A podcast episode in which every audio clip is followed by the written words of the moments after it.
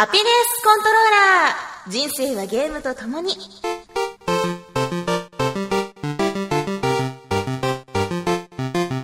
この番組は FPS から美少女ゲーム、さらには洋ゲーまで、私 DJ みすずの生きる方のなっているゲームについてご紹介。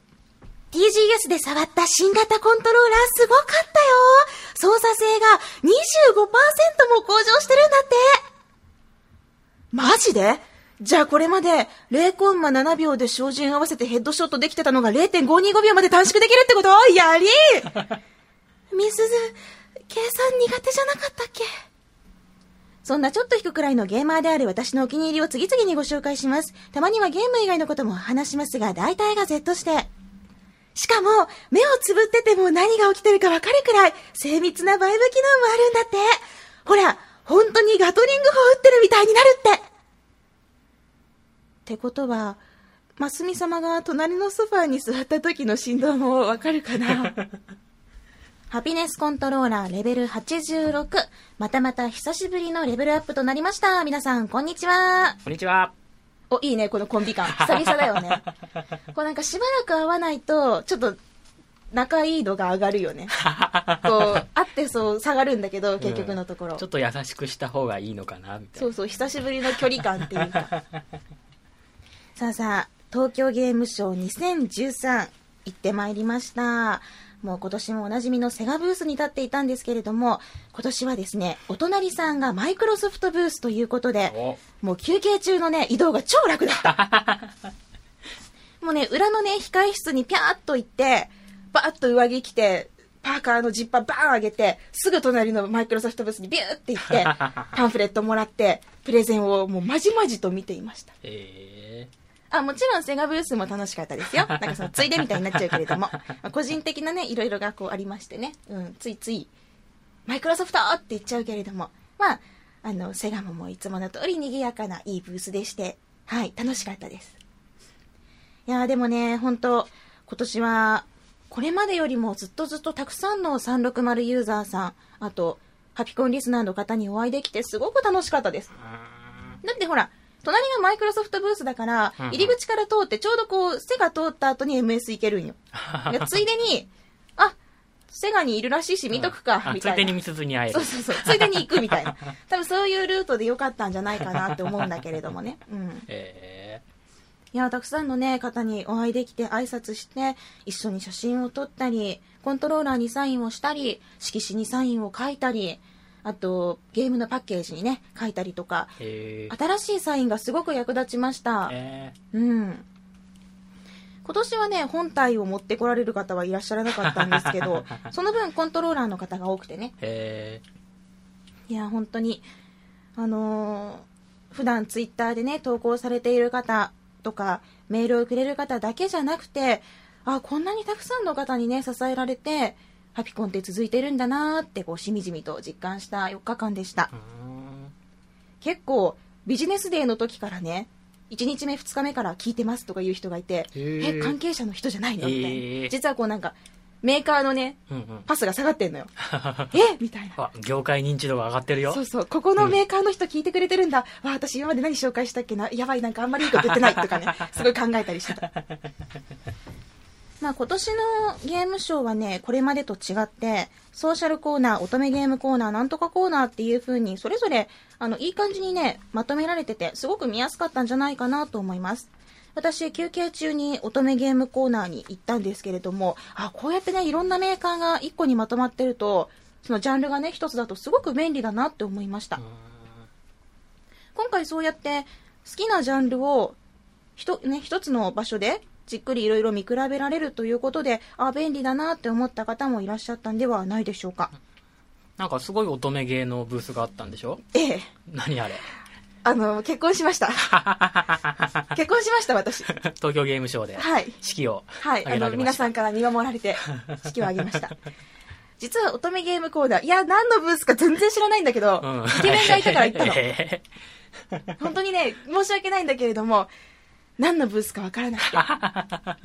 元はといえばね、あの、私たちがいるホールの隣のホールで、モンスターエナジー、あの、エナジードリンク、ーうんうんうんあのブースがあって、あの、だだ配りしてたんですよ、こう、えーモンスターエナジーを。へーで、最終日の最後の休憩の時に、お友達のコンパニオンと、いやーもうやばいわ、もう最後の30分立てる気がしないみたいな。むっちゃ足痛いしきついわ、ちょっとモンスターもらいに行こうって言って、うん。もう30分休憩を使ってね、モンスターのとこに行ったの、ブースにう。ん。うん。そしたらすごい並んでんのよ。うん。ただただ配っもう配ってるだけなのにすごい並んでて、で、ああ、もうこれちょっと無理だねって、時間なくなっちゃうねって振り返ってあるのが乙女ゲームコーナー。そこにいるのがイケメン。はっって思って、はっって思ってね。えで、なんかよくよく見てみると、なんと、あの、ゲーム内に登場するイケメンの癒し系か、俺様系のどちらかと一緒に写真が撮れると。しかもそれだけではなくて、ゲーム内の追体験ができる。ほうほうほう。二人でセリフを言い合って、うん。イケメンから耳元で、愛してるよ。って囁かれて、そして、頭上の鐘を二人でガランゴロン、ガランゴロンって鳴らし、周りの人から、おめでとうって拍手をもらい、はい、チーズとブーケを持って写真を撮るという流れだったんですよ。もう、モンスターよりこっちの方が元気出るだろうってことで、ね、えコンパニオンちゃんとね、一緒に並んで は、あやばい、あと10分しかないよ、やばいよ、とか、でも大丈夫、一緒に座って一緒に写真撮ったら、絶対元気出るって、とか言って、すごいね、頑張って並んだ。ー。えー、どっち系を選んだんですか？それが、今、その私たちが行った時にいたのが、あの、癒し系しかなくって、うん。まあ、どちらかというと、俺様系が好きなんだけれども、うん。うんうんまあまあ、致し方ね、どっちもね、うん、まあ我慢してやるか、みたいな。こっちのイケメンでいいよ、みたいな感じでね、並んで、写真撮ったんだけれども、うん。まあまあ結構ね、他のブースのコンパニオンさんもいたし、なんか名物ブースとかしていましたね。えー、コンパニオン人気一番だったんですかね。うん、多分なんかみんな、とりあえず写真撮っときたいんだよね。ううんん。で、その、ちょっと恥ずかしかったのが、うん。あの、ほら、カメラ持ってるお客さんいっぱい来るじゃない、うんうん。で、それでね、私たちが座ってると、うん。私たちを撮るのよ。そ休憩中の。そういうもんだと思う。そう、今、今私たちもうデート中なんですけど、みたいな。プライベート中なんで、ちょっとフライデーやめてください、みたいな気持ちになったよね。もうだって結婚してるわけだよ。ガランガラン、ガランガランって鳴らして。そこをして、休憩中にさ、上着羽織っとってさ、まあ、ちゃんとセガとかも隠して、あの、ビーって、ビーってね。でそこで写真撮ったらね、いかんやろ。もうプライベートですから。ブースのデモンストレーションにしか見えないですよ。まあね。まあね、なんか、しかも、明らかに絶対今、セガブースの前で撮り寄った人やんみたいな人が来とったから、なんか、うん、あの、コンパニオンも楽しんでんなって思ったのかもしれないね。えいやー、いいブースだったーわ。えーじゃあしっかり働いてしっかり楽しんできたんですね。ええーそうですか。でもね、イケメンも大変だよね。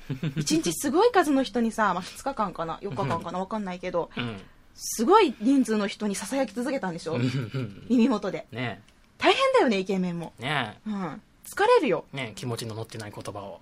いや、いや、本当に愛されてたって。だって私最後にね、あの、すごいもう最後に写真撮った後に、愛してますって言ったら、仕事頑張ってくださいって言われたから、なんかこう、社交辞令的な返され方してね。頑張ってたらまた会えるのかな？どうかな？うん。いや、でも本当ね、元気出たわ。よし、あと30分立てるわって思っていった。お疲れ様でした。はい。はい。マイクロソフトブースは見れました？結構見ましたね。もう本当にお隣だったんで、結構プレゼンの声とかも休憩中に聞こえてきたりして、うん。うん。しっかりと耳を傾けていました。えー、えー MC さんの、MC さんのプレゼンももちろん聞いたし、あと、南雲さんね、ヘイロー大好きでおなじみの南雲さんのフォルツァプレゼンとかもあったりしたので、しっかりと、あの、パーカー羽織ってね、じっくりと見ていました。うーん。で、やっぱりすごかったのが、マイクロソフト、タイタンフォールの列ですね。もう、イベントが始まってあっという間に160分待ちとかになってて、いやー、マイクロソフトって多分整理券対応ってしてないみたいなんですよ。うんうんうん。うん、だから、やりたかったら並ぶしかない。みたいだね。へうーん、それでもね、本当にたくさんの方が、もう3時間とか並んでね、体験されてて、そしてそのタイタイタンフォールに並んだ人が口々にもうね、あの、楽しかった、最高だと、こんなゲームは初めてだって言うんですよ。へえ。私も並びたかったですけどね、あ、それはやれてないんですか？うん、ビジネスデーにうん。うん30分待ちだった時があったりしてうんうん。、ギリそれ、ギリギリいけたかもしれないんだけれども、ちょっと危険ですね。うん、まあ、休憩中長引いたらまずいし、うんいやもしなんかセガの偉い人に見つかって そこのちっこい帽子つけとうのセガやろみたいな。なったらね怖いからね人様のねその意見を楽しみによかった面白かったっていうのをふーんってこうふーんって聞くしかなくてね。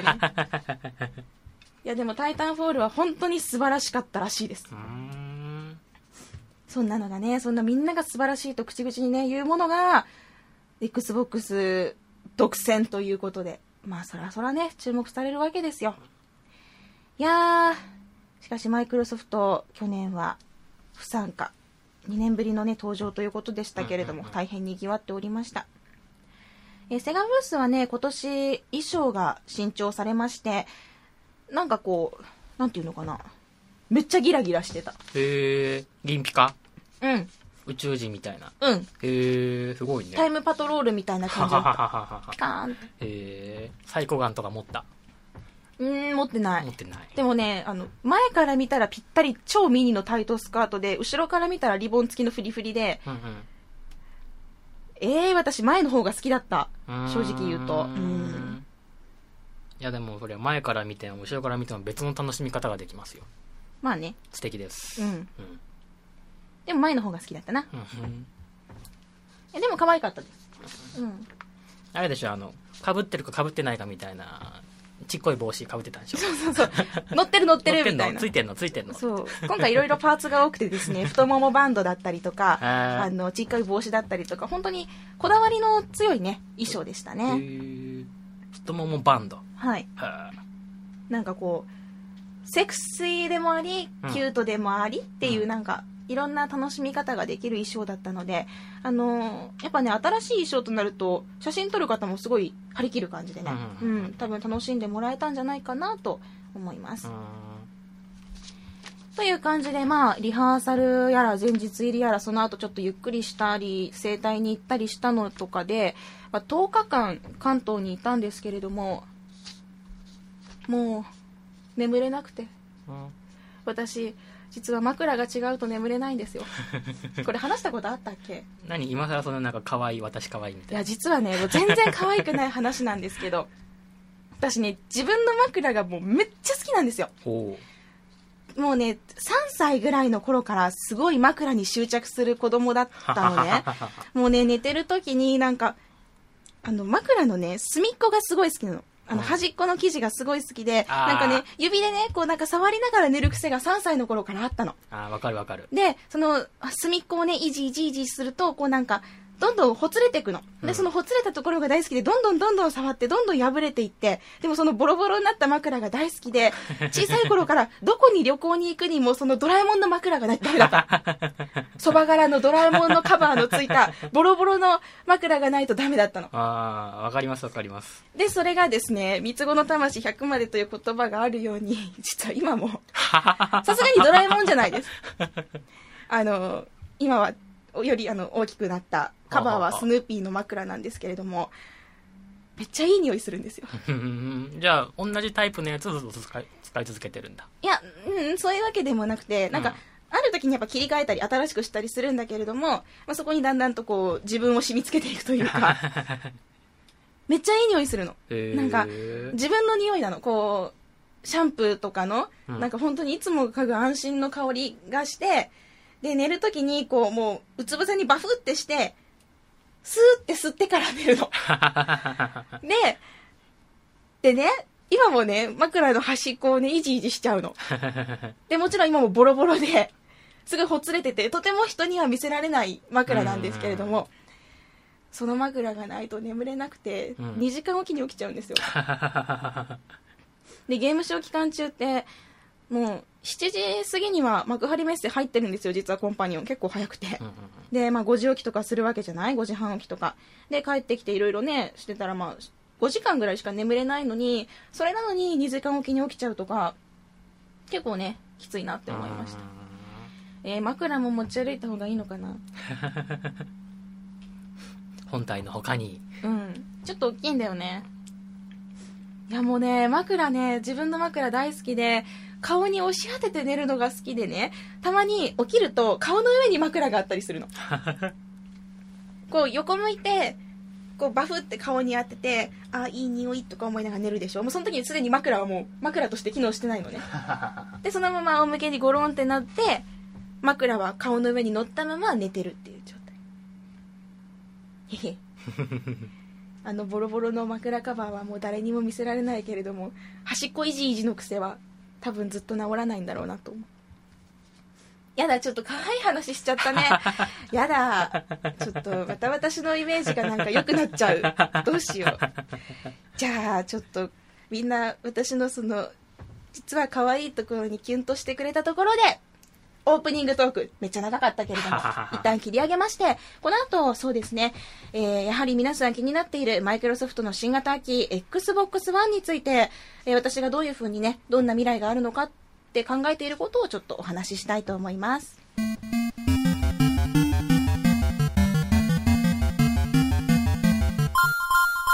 さあ、結局 TGS で発表されませんでした Xbox One が日本でいつ発売になるのかというところ、気になりますね。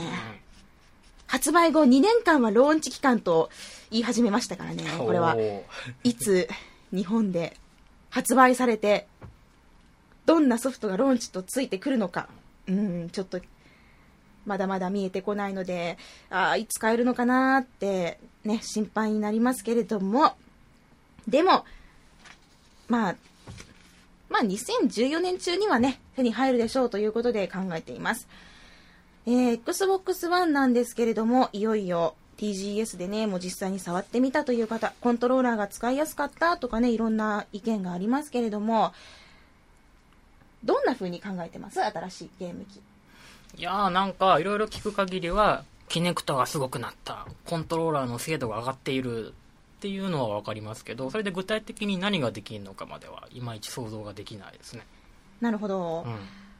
まあ実際、その、具体的にこういうことができる、こういう楽しみが広がるっていうのは、あんまりまだそんなに明言されてないんですよ。うん。こういう性能が上がったとか、まあ、こういうところが素晴らしくなったので、いろんなね、ゲームの可能性が広がるかも、みたいなところはあるんですけれども、なんか、じゃあ実際どういうゲームができるのかっていう具体的な話はまだそんなには出てないですね。ううんん。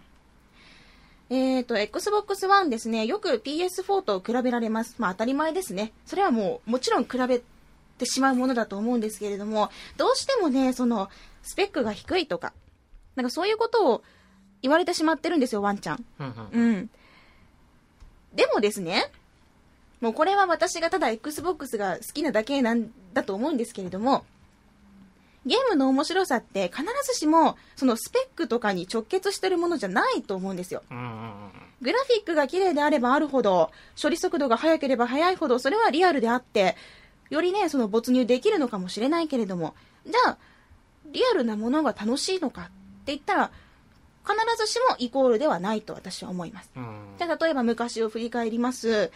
えー、じゃあ、マザうんー、感動しましたね。うんあのドット絵でいろんな世界を見ましたね。うんああいう風に、グラフィックが、その当時伴っていなくても、リアルでなくても感動を私たちは覚えました。あと他にも64とかで、そうですね、あの、ゼルダの伝説だったりとかも私の好きなタイトルいっぱいあるんですけれども、なんかね、グラフィックが綺麗だからって、ああ、面白かったって感想はそんなにないんですよ。うんうんうん。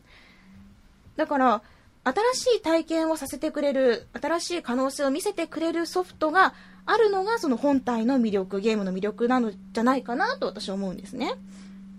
で、その Xbox One は、あのー一体どんな新しい体験をさせてくれるのか、そういうね、ところで考えた方がいいんじゃないかなと私は思うんですよ。うんじゃあ、Xbox One が進化したところ、ちょっと、もういっぱいいっぱい紹介するといっぱいいっぱいあるので、二つ紹介しようかなと思います。はい。まずですね、クラウド。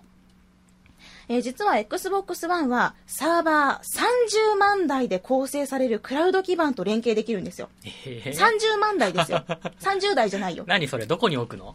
どこだろうね。へえ。なんてったって MS だからね。へえ。で、このクラウド上で、あの、ハード上とクラウド上での、その2つに演算処理を振り分けることができるので、これまで、360だけでこう一生懸命カタカタカタカタって処理していたのを全部クラウド上に投げることができるんですね。つまりその分散させたり担当を変えることで処理速度を早めることが、高めることができるんです。えーこのクラウドがね、すごくレベルアップしたっていうのは、これまでのセーブデータをクラウド保存して、他の360と共有するとか、そういうもうレベルとは全然話が違うんですよ。どういったことができるのかというと、これまでゲームソフト1本の中身のデータだけを読み込んで、ね、いろいろゲーム内に反映させていたけれども、そうじゃなくて、これからはクラウド上のもう膨大なデータベースにアクセスして、いろんなデータを呼び出してゲームに反映させることができるという未来があるんです。ということは、ゲームをしていて、ただの分岐レベルじゃない世界の広がりが見られるのかもしれない。というのは、自分がこれまで動いてきたデータをすべて蓄積してて、そのなんていうのかな、こういうふうにこのルートを通った、こうやって歩いた、ここで何かをした、そのすべてのデータを蓄積してすべてクラウド上に投げる。そして、このパターンのプレイヤーにはこの処理を、この映像を、この演出をっていうふうに、一人一人によって違う分岐が、違うゲームの中身が楽しめるのかもしれない。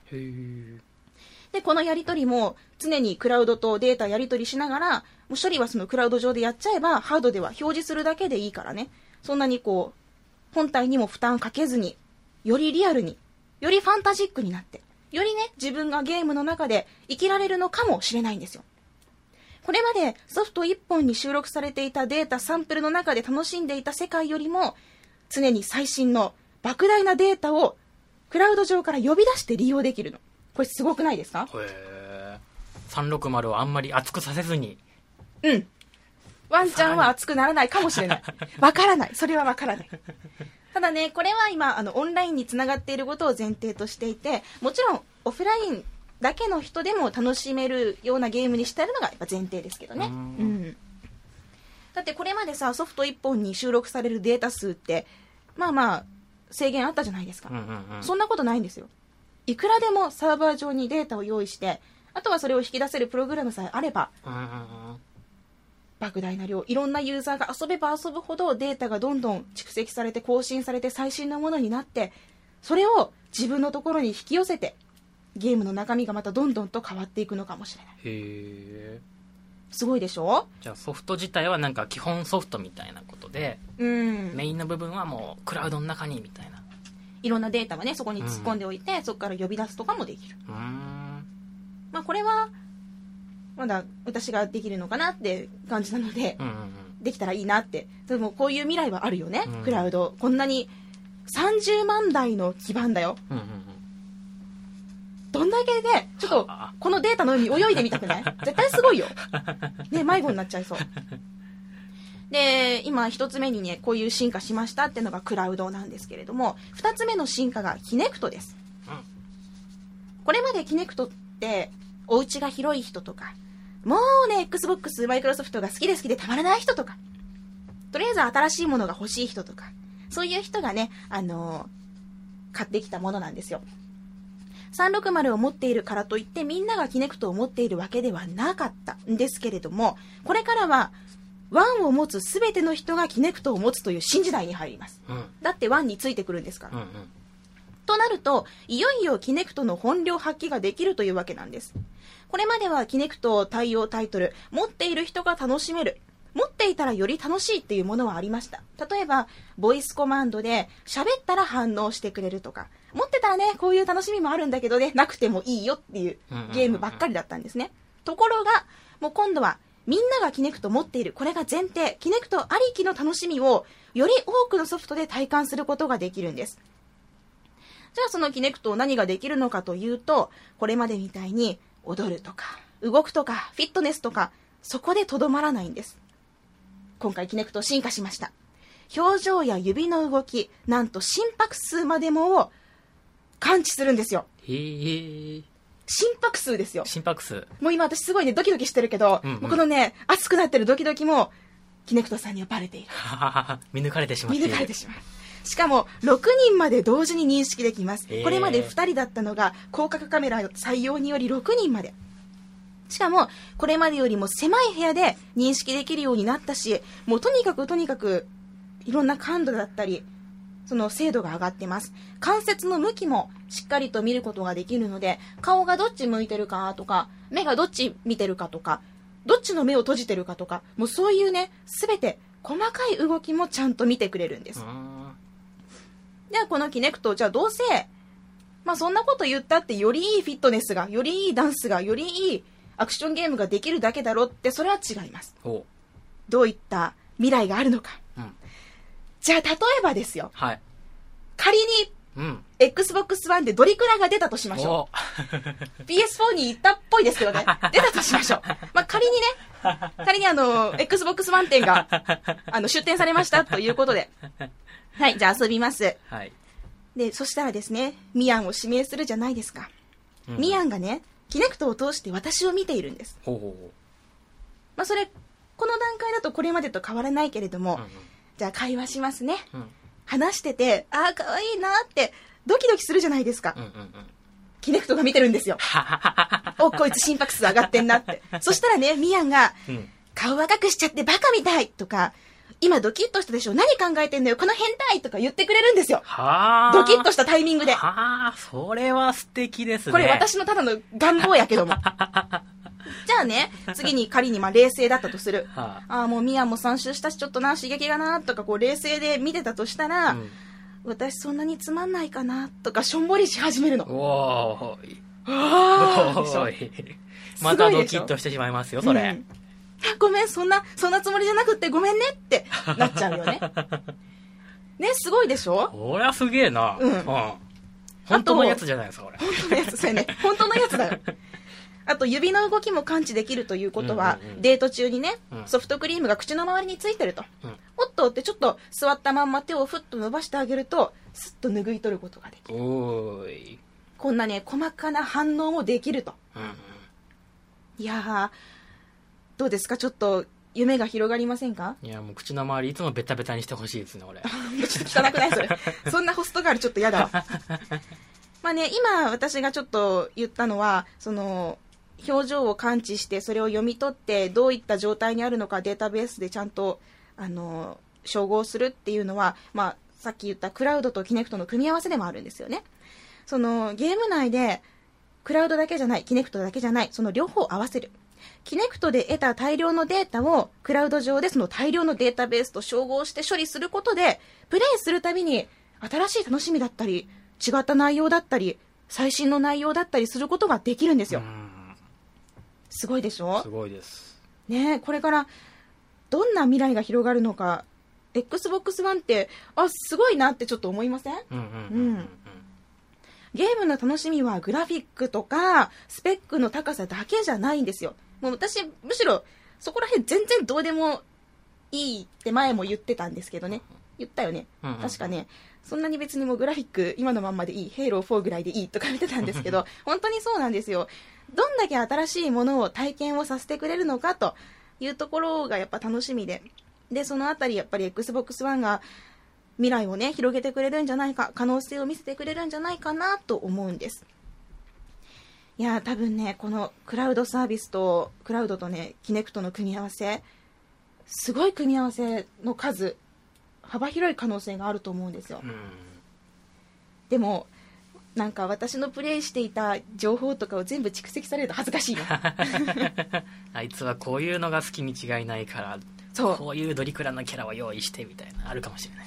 うん、あなたにおすすめのキャラはこちらですとかなんかいきなり説明されたりとかね うん。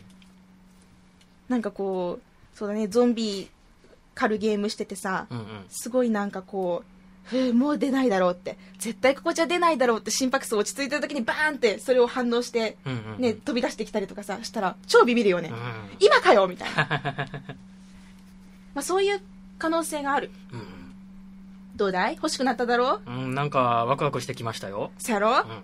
このドキドキもキネクトさん見ているうわーい。こいつドキドキしてる。キネクトにドキドキしてる。見てる。こいつ One 欲しがってる。アマゾンのおすすめリストに載せておこうみたいな。そういう考えがあるかもしれない。えー、キネクトさんにはかないませんわ、もう。本当ですよ。心拍数までね、バレちゃうとか。ね。嘘つけませんねう。んうん。うん。いや、でも本当ただの分岐レベルじゃない広がりがゲーム内でありそうで。すごくワクワクしています。あとはね、本当にいつ発売になるかということで、まあ、いつ発売となってもいいように、準備だけはね、しておこうかなと思います。ただ、Xbox One が出たところで私は360すぐに乗り換えるわけではありません。360で出ている素晴らしいゲームたち、まだ出会ってないものが多いので、まあ、そっちメインでね、やっていこうかなと、しばらくは思います。さあさあ、今私が Xbox One でどんな楽しみがありそうなのかということをちょっとお話ししてみたんですけれども、皆さん、このクラウドとキネクトのね、組み合わせ、どんなゲームができると思います？ぜひ、ドリクラだけじゃない。私どうしてもそっち方面に行ってしまうから、ドリクラだけじゃない楽しみを見せてほしいな。なんか、思いついたらぜひ教えてください。やっぱり、Xbox 最高だよ。私、好きだな。マイクロソフトも Xbox360 も。多分ワンちゃんもこれから好きになるんじゃないかなと思います。えぜひ皆さんの Xbox One でこんなゲームがしたい、こんな新しい体験をしたいということあれば教えてほしいです。ぜひメールや Twitter で送ってくださいね。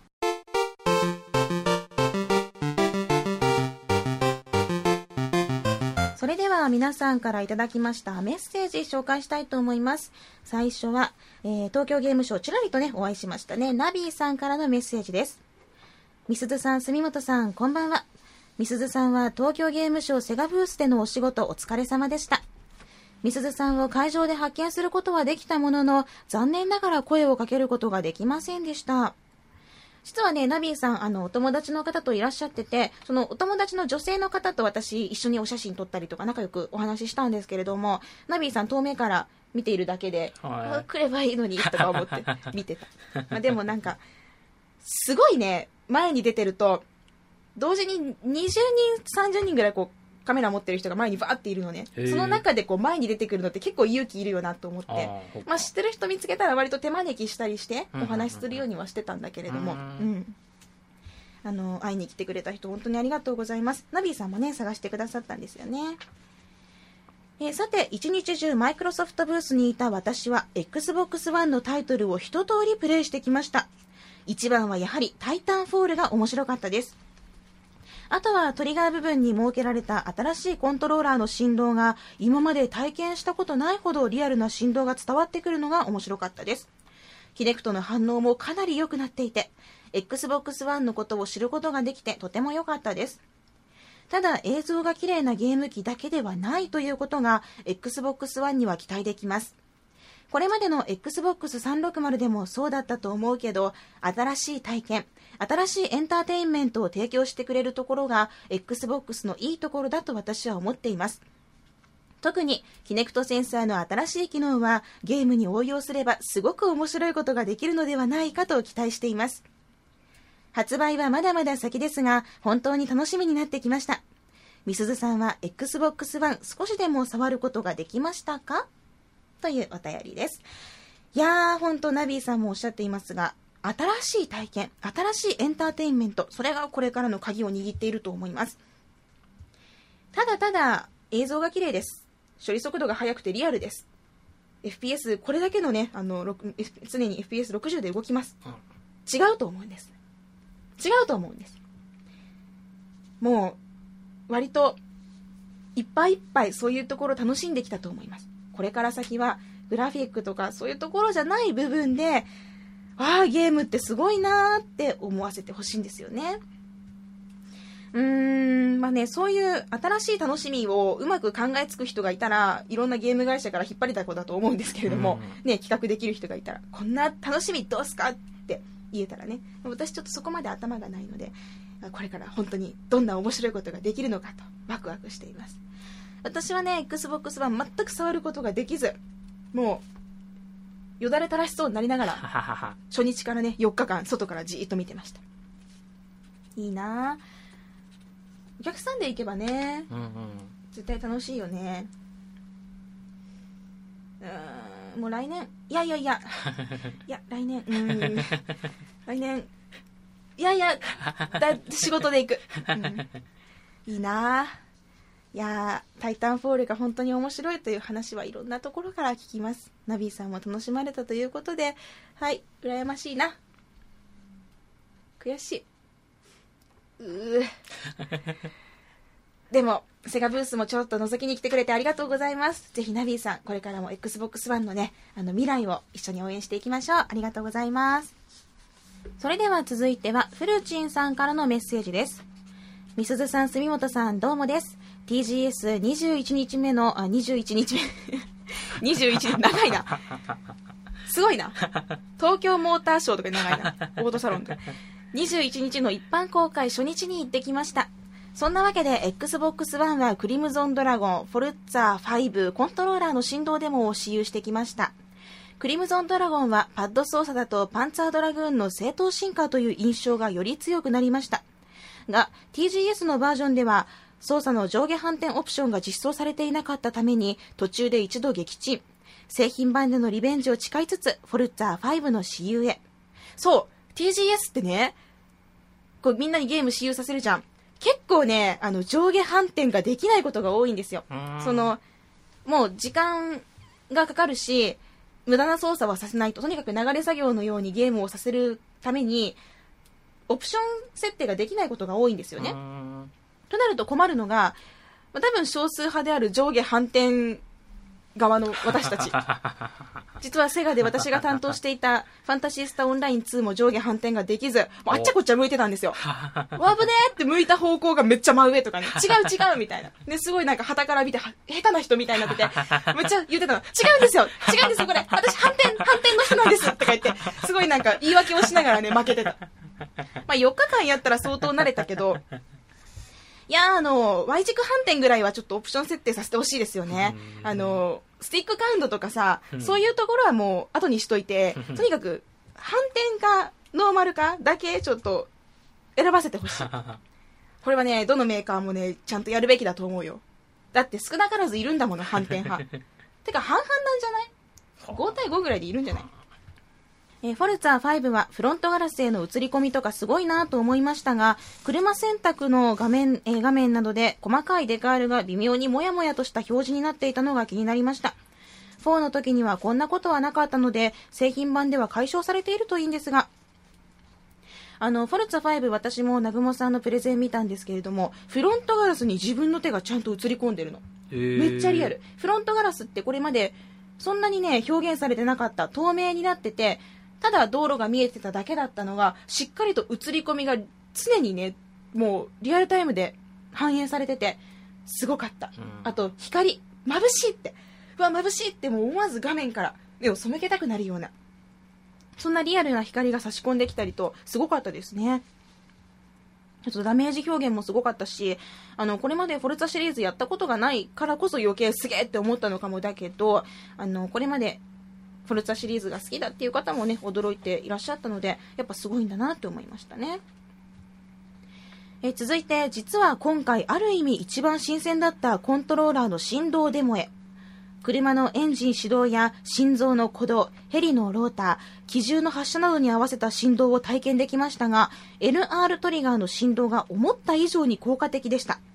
振動が前後左右に立体的になったという言い方をすればいいのか、うまいこと使えば FPS などで振動から爆発の方向が分かったりしそうな気がします。すごい。うんついでに十字キーの感触も確かめてみましたが、感覚的には DS や DSi シリーズの十字キーに近い印象。十字キーが薄く、ストローク結構浅めで、クリック感が強く、斜め方向への誤爆はかなり少なくなりそうです。アナログスティックは以前から色々なサイトで言われていたように、スティック先端がちょびっと小型化されていたので、若干の慣れが必要かもと思いました。そんなわけで今回の TGS、しっかりとワンコントローラーの感触を確かめてこれたのは収穫でしたということです。えー、コントローラーそんなに振動すごいんですね。触ってみたかったな。えー LR トリガーが振動するって、まあ、確かに、引き金を引いた瞬間の振動とかがめっちゃリアルになりそうな気はします。うんへえ。ホラーゲームとかめっちゃ怖くなるやん。ね。そっかそっか。えー、じゃあ、ドリクラが出たとして、ミヤンちゃん ドキドキして、ミヤンの鼓動がね、こう、うんドキドキがうん指先に伝わってくるかもしれない。それどんだけ密着してるんですか？わかんない。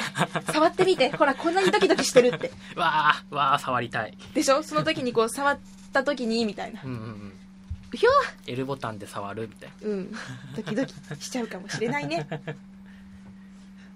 フェルチンさん私のことを見つけてくれたらしいですよ。お。あのセガブースでラッピーっていううんうん。ファンタシースターのねキャラクターと戯れているのを遠目に見ながら写真を撮ってくださったそうです。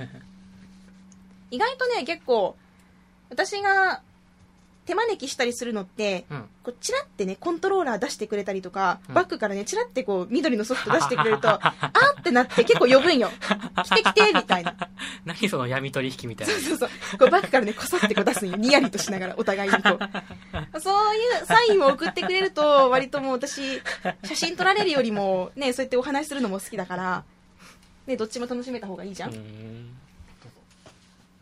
それではまたまた TGS に行ったよチームからのレポートを紹介しましょう続いてはボブ山田さんからのメッセージですボブ山田さんからは、えー本体、コントローラーのこと、そしてタイタンフォールのことと、えー実際に体感した様子をレポートで送っていただいているんですけれども、その中でも、えー他の人とね、違ったゲームが紹介されています。こちら紹介しましょう。え私が注目したタイトルといえば、プロジェクトスパークです。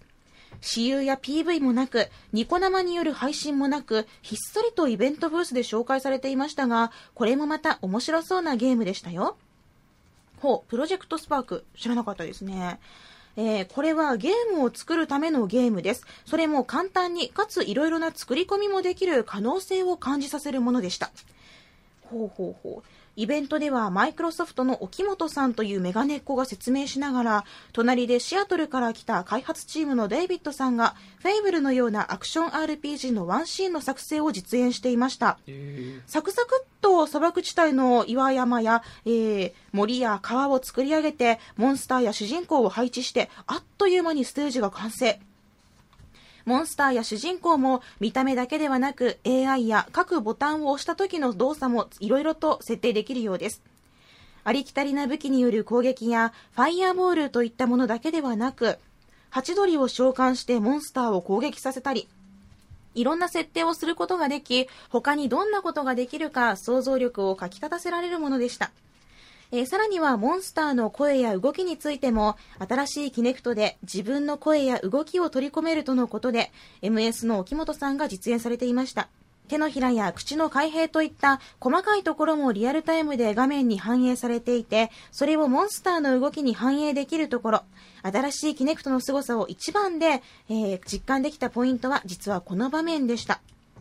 作れるのはフェイブルのようなアクション RPG だけかなと思ったら、見下ろし視点に固定して、スコアとライフバーを表示させることで、2D シューティングっぽいゲームにしてみたり、工夫次第ではいろいろなゲームを作れるのではと感じることができました。ツイッターでは、シャーププロジェクトスパークというハッシュタグをつけて、えー開発者を交えた交流があるようで、私もタグをつけたら、イベントに登場されていたデイビッドさんにリツイートされたりと反応してくれました。10月からの Windows 8でのベータに応募したら、わからないことがあればできるだけお答えしますよとツイートしてくれて、これまた感激。興味のある方はぜひツイートして期待の声、応援の声を届けてみてはいかがでしょうか。デイビッドさんは日本語でも OK ですよ、ということです。へえ、プロジェクトスパーク。ゲームを作るためのゲーム。そんなの私、RPG スクールしかしない。スクールしか。そんなもんだよね、つまり。そういうことだよねへえすごいね。ほほうほうほうほうほう。なんかこう、一つのゲームの中でステージを自由に作れるものはこれまでもあったんですけれども、ゲームそのものを作る。それもアクションだけではなく 2D シューティングのようなものもいろんなジャンルができるっていうのはすごいですうんね。へえ。Windows 8のベータ、今応募ができるそうなので、ぜひ皆さんもチェックされてみてはいかがでしょうか。さてさて、ボブ山田さん、お会いしてね、あのゲームショー中にサイン書いたりということもあったんですけれども、ちょっとね、嬉しいことが書いてありますよ。おみすずさんはカメラに囲まれてキャピキャピッと調子に乗っているわけではなく、ゲームを遊びに来たお客様の出入りの邪魔にならないか気を配って率先して整理されたり、隣のキャラクターと一緒に写真を撮ろうとするお子さんがいたら、邪魔にならないように脇に下がったり、そうした心遣いができているなぁと感心していました。そうなんですよ。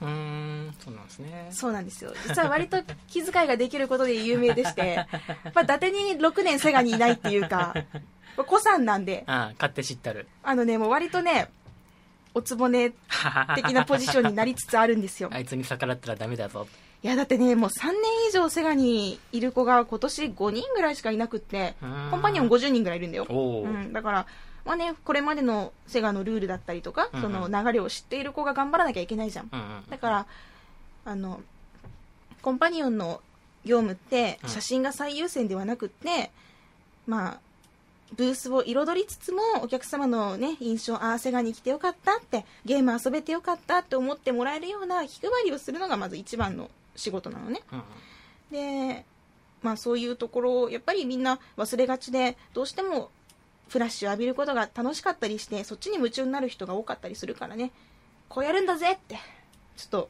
オーバーにこうやってみたりしてましたね。姉さんさすがですいやー、でもね、毎年のことなんですけれども、なんかゲームショー立つとめっちゃ落ち込むんですよ。なんか、やっぱこう、なんていうの、もともと MC 始めたのも、あ、見た目で勝負できないから喋ろうってなったって言ったじゃん、前。そういう感じで、なんかそんなに容姿で勝負できるようなところに私あんま立ちたくなくて、うんどちらかというと、まあ、今年のゲームショーも割と、中で、ブースの中で座ってお客さんとゲームしてることが多かったりしたんですよう。んただやっぱり1年に1回だけのコンパニオンっていうことで、ね、それなりに気合を入れて立つものの、やはり周りの人が可愛い。落ち込む。落ち込むが、私には喋りがあるとかすごいこう言い聞かせて。なんていうかね、これまでこう、ふふん、私喋りでリポーターも始めたし正当進化したんだ、みたいなその調子乗ってきたところをくじかれる感じ。あ、そうだね、私やっぱ喋りしかないから、こっちの方ちゃんと頑張んないとね、初心に帰ろうみたいな。うんそういう、いいイベントだなって思います。めっちゃ落ち込むけど、まあ1週間経ったら平気になってくる。いや別に私いいし、年に1回だけだし、みたいな。なんか自信はなくすけれども、まあその分別のところで自信をつけるために、いいイベントだなって。でも、こんな私でもね、会いに来てくれる人がいて、写真撮ってくれる人がたくさんいてね、ああ、よかったって。ツインテール練習してよかった、みたいなふうに思うんですよ。いやー、まあまあね。みんな多分そうやって自信がないって思いながら立ってるんですよ、実は。割とね、今年もセガの一緒に入ってたコンパニオンに、いや、なんか周りの人さ、めっちゃ綺麗だよね、みたいな。落ち込むよねって言ってうん、実は自分が一番ブサイクなんじゃないかって相当さ、朝礼の時とか周り見ないって言ったら、わかるとか言われてね。そうなんよ。もうリハーサルの時にさ、こう50人ぐらいわーって私服で集まるじゃん。もうその時からね、うんああ、多分自分が一番ダメなんだなって思うんよ。へーで、多分、割と、まあ、半数の人は、どうでもよかったりするんだろうけれども、まあ、残りの人は自分が一番か、自分が一番ダメかって思ってるんだと思う。んあみんなキラキラして自信があるのとは違うんですねうーん、まあ、自信があって立ってる人がもちろん一番素晴らしいことだし、いいことだと思うけれども、うんでも私はゲームの説明には自信持ってますから。うーんそうかそうかうん。私はゲーム要員だからってこう言い聞かせながら立ってる。まあ来年ね、どういう風な形で TGS に関わるのかまだまだ分かりませんけれども、まあでも、そういう自分のいるブースに来てくれたお客さんが気持ちよく帰ってもらえるようにっていうところはこれからずっとなくさないでいようかなって思います。さあ、といった感じで、あの、今回たくさんのメールいただいたんですけれども、あの、せっかく TGS 後ということで、あの、TGS に行った方のメールをメインで紹介させていただきました。他にはですね、五平さんからいただいたメールで、9月5日に発売となったファーミングシミュレーターという農場生活シミュレーションゲーム紹介されています。えーこれ、プレイヤーは農場経営者としてゲームがスタートします。農業を学びながら進めていきましょう。ということで、もう本当に畑を耕したり、種まいたり、草刈りボランティアをしながら、作物がごめんごめん育つのを待つと。静かにしてください。授業中です。収穫すると。そしてまた種をまくという風にね、あのートラクターを操作したりしながら農業を楽しむというゲームだそうです。すごいね。リアルだねう。んで、なんかその収入をね、どんどん蓄えていって農場を発展させたりもするらしい。へえ。こういうね、のんびり系好きなんですよう。んううんん。時間を忘れてやっちゃうんですよ。うんザ・コンビニとかめっちゃ好きやったわ。えー、ファーミングシミュレーターか。ちょっとね、気になりましたうね。んふんふんふんちょっとね、実は今、あのー iPhone を使って、TSUTAYA での在庫検索をしたところ、福岡中どこも、あの、在庫なしとか在庫ありじゃなくて、取り扱いなしの印がついてまして、取り扱ってよ、まず、そこからでしょ、みたいな。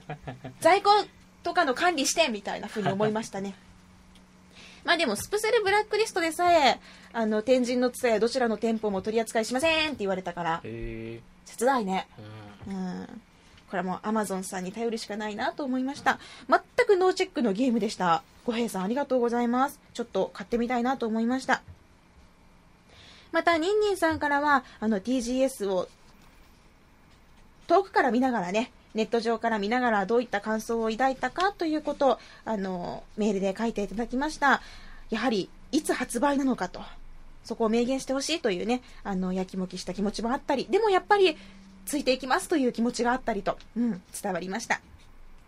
そしてあのーねぎらいの言葉がありまして16日の電波組のライブ台風のため参加できなかったということで悔しい思いをされたとお察しします。とそうなんです。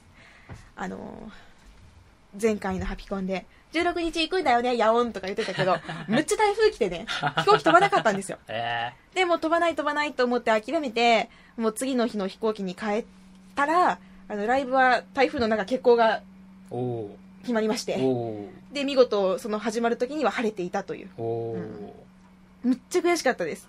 うん。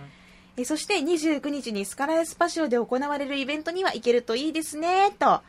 行きます。これははい日曜日29日日曜日ミュージックシティ天神の私イベント司会が終わった後に赤いライトを持って駆けつけますあのニンニンさんがサイリウムのような形状で、えー電池で発光する LED ライトおすすめですよといろいろとね紹介をしてくださいました今回はそのむっちゃ光る LED ライトちょっとね、お高めのやつを用意しましたので、それでね、もちろん赤ですよ。赤色ブンブン振り回して、もう周りの人とちょっとね、喧嘩にならないようにしながら観戦したいと思います。観戦っていうかね、応援したいと思います。もうどんだけ戦う気だよ、みたいな。なんて言ったって赤だろ。えー、やっぱり大好き電波組だからね。うん。明日行くんだってね、あの、ミリンちゃんに LINE しちゃった。来てくれるのか？会えたら嬉しいって言って、もう会うよ、会うよ、みたいな。もう、どこにでも行くよって思ったね。じゃあちょっとそんな楽しい様子は多分ツイッターでお届けすると思います。さあ、というわけで本当にたくさんのメッセージいただきました。皆さんありがとうございます。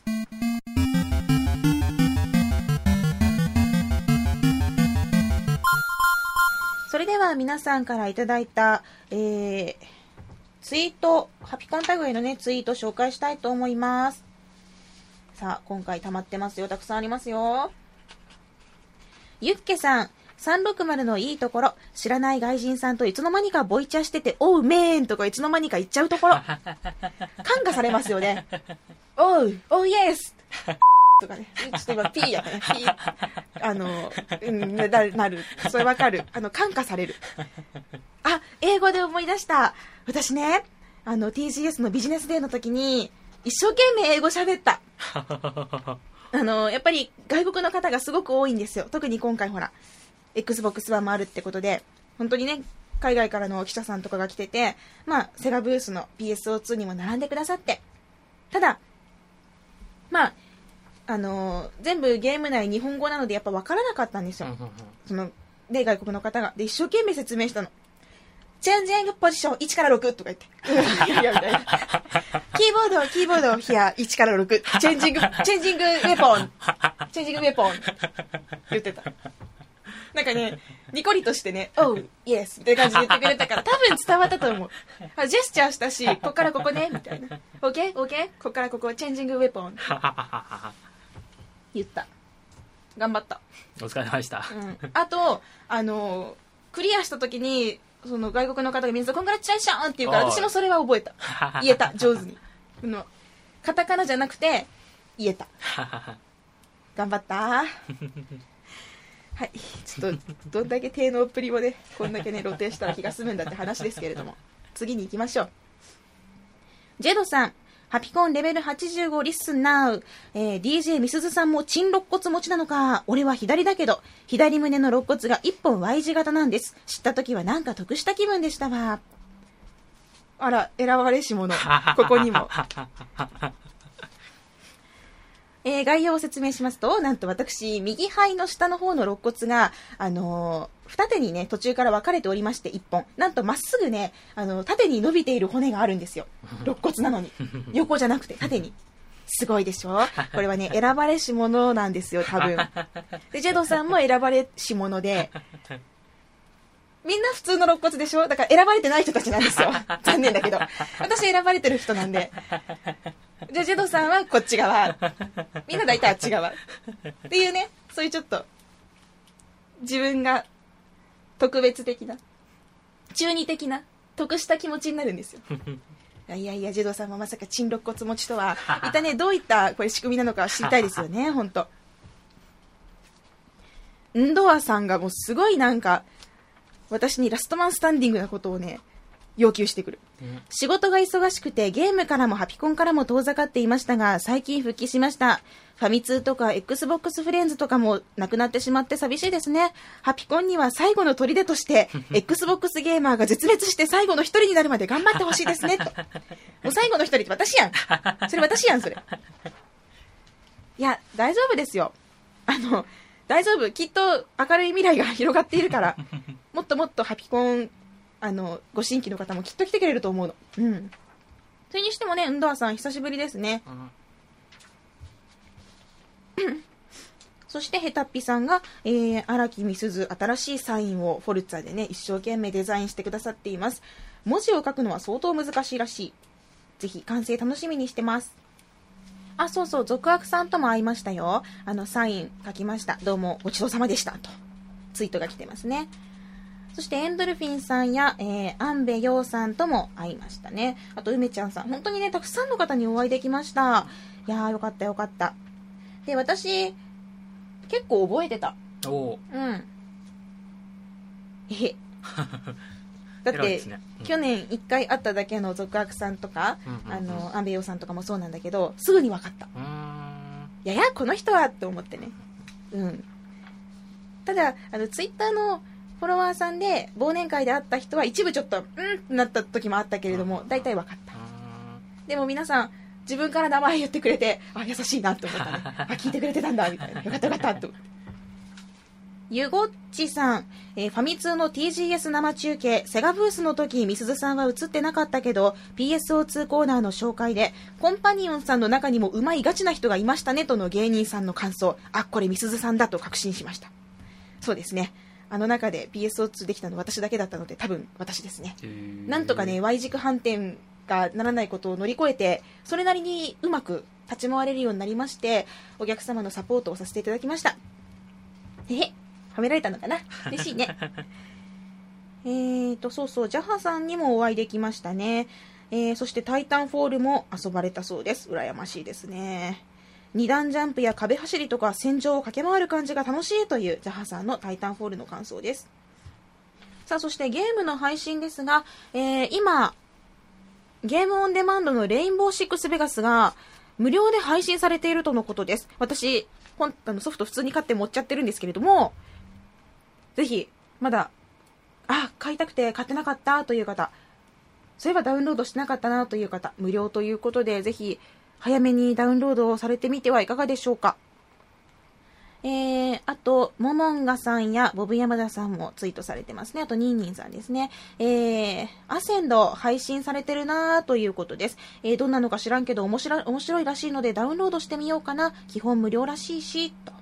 そして、モモンガさんが、えー、アセンドを思ったより面白い、無双っぽくていい感じ。問題は課金なしでどの程度できるか、アイテム類がクソ高いので課金なしでは厳しいかも。それと接続切れてタイトルに戻されるのが多すぎる。でもこれだけ面白かったら、少しだけ課金してもいい気がすると、面白いというね、感想が届いています。ほうほうほうほう。確かに確かに。えー、ニンニンさんおっしゃってますが、追加コンテンツがサマーオブアーケードの対象タイトルとなったアセンド、いつ配信になるんでしょうか？確か9月予定だったと思うんですが、と書かれています。今ね、配信されているらしいですよ。そして、えー、佐藤、大和さん、ひろとさん、なんだろう、意外と大好きだったりうんするのかな？あのーシュガー佐藤さんですね。アカウントが。スプリンターセルブラックリストで実績コンプできました。実績コンプは久しぶりですごく嬉しいです。比較的楽な方だと思うので、実績大好きな方にもおすすめと、一歩も二歩も三歩も百歩ぐらい先を行かれてしまいました。うん、悔しいですね。私、ゲームショー中、物もらいができたりして生まれて初めて、あんまりゲームできなかったんですよ。ひどいですよね。よりによってゲームショーの時に物もらいとか。だからね、あの、二日目がひどかったんだけど、ほとんど表に出なかったもんもうずっとね、ブースの中で座ってゲームしてた。だって人前出たくなかったもん。目がね、変だったから。まあ3日目4日目治ったからよかったけど。だからね、ちょっと安静にしてる時間が長くて、ゲームあんまりできなかったんですよね。さあ、ということで、えーたくさんの方からね、ツイートが届いています。あ、ナビーさんもスプセルパーフェクトでクリアとか。あ、あと、スカイキッズさんが、マブラブとクラナドと下着だったらどれから始めたらいいんでしょうかというツイートが届いています。そうだな、マブラブは長い。全部シリーズやろうとすると長いので、シュタインズゲートとかいいんじゃないですかね。ふんふんふん。皆さんたくさんのゲームを楽しんでいらっしゃる。私、結構出遅れ感が半端ないので、まあ、これからですよ。10月取り戻していこうかなって思います。えぜひ、私のそのゲームへの士気を上げるような皆さんからのツイートお待ちしておりますので、こんなゲーム面白いよと、こんなん配信されてるよ、今これが無料だよって教えてくださいね。いつも情報を頼りにしています。ありがとうございます。